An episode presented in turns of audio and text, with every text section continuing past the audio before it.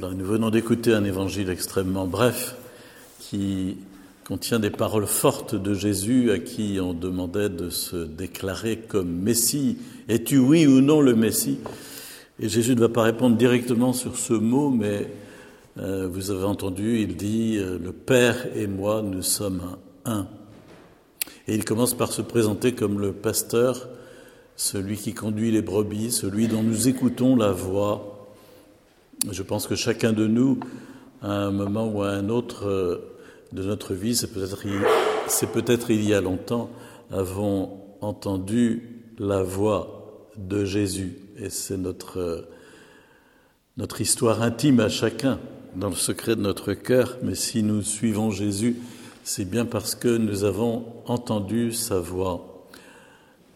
Nous ne sommes pas tous euh, adeptes d'Audicat ou d'Amplifon, mais nous entendons la voix du Seigneur dans l'oraison quotidienne, dans notre prière, dans notre façon de nous mettre à sa disposition. Et Jésus nous dit bien que il nous connaît chacun. Je pensais, en méditant cet évangile, à, Marie-Madeleine, dont nous avons euh, contemplé le visage au moment des fêtes pascales. Et Marie-Madeleine, qui, perturbée par son, ses émotions au tombeau, ne reconnaît pas Jésus, qui est là pourtant. Et c'est au moment où Jésus l'appelle par son prénom Marie qu'elle se retourne et qu'elle reconnaît Jésus. Elle se sent reconnue par lui et elle, elle a perçu que c'était Jésus qui l'appelait. C'est important pour elle parce qu'elle avait vécu autrefois euh, la possession diabolique, Saint Luc nous le dit, sept démons dont Jésus l'avait délivré. Et la possession diabolique, c'est aussi la dépersonnalisation, ne plus être euh, appelé par, ne plus avoir de nom. J'entends encore ce, médium dire euh, à propos des voix qu'il entend et avec qui il fait ses tractations, qu'on lui pose la question, mais qui sont ces il répond Bon, je ne sais pas très bien. Euh, j'ai demandé Qui êtes-vous Et m'ont répondu Je ne m'appelle pas.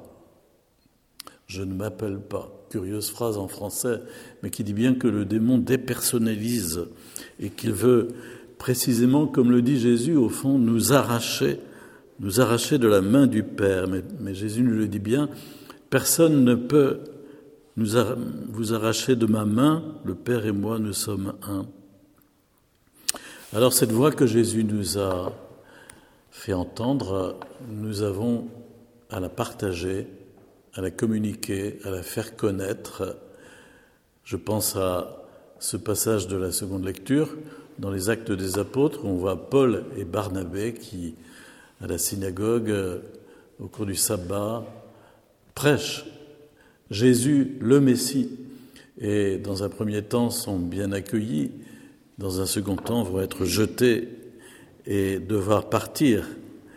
Mais ça, c'est notre appel aussi à chacun, selon la façon que le Seigneur nous aura donnée, car il n'y a jamais qu'une seule façon d'annoncer l'Évangile.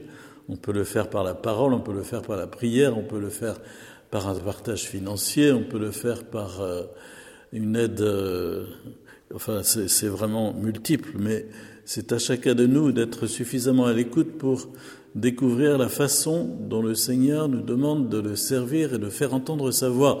Ça peut être par euh, des émissions radio, ça peut être, etc., etc.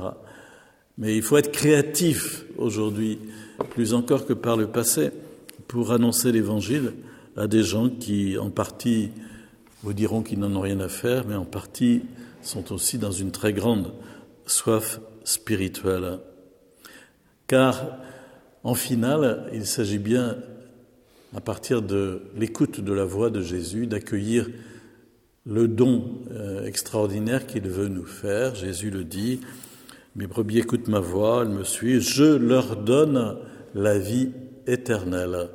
Je leur donne la vie éternelle. Et c'est ce, ce don que nous savons plus très bien discerner, au fond, auquel nous sommes trop habitués en tant que vieux baptisés, sans doute, et, pourtant, les, les, personnes qui étaient à la synagogue d'Antioche de Pisidie et qui ont écouté les annonces de Paul et de Barnabé, on nous dit à la fin qu'ils étaient vraiment tout joyeux et remplis de l'Esprit Saint euh, parce qu'ils avaient été jugés dignes, ils s'étaient jugés dignes de recevoir ce don de la vie éternelle. Et Paul et Barnabé a dit aux Juifs euh, euh, qui n'en avaient rien à faire, puisque vous ne vous estimez pas intéressés par la vie éternelle, c'est ça.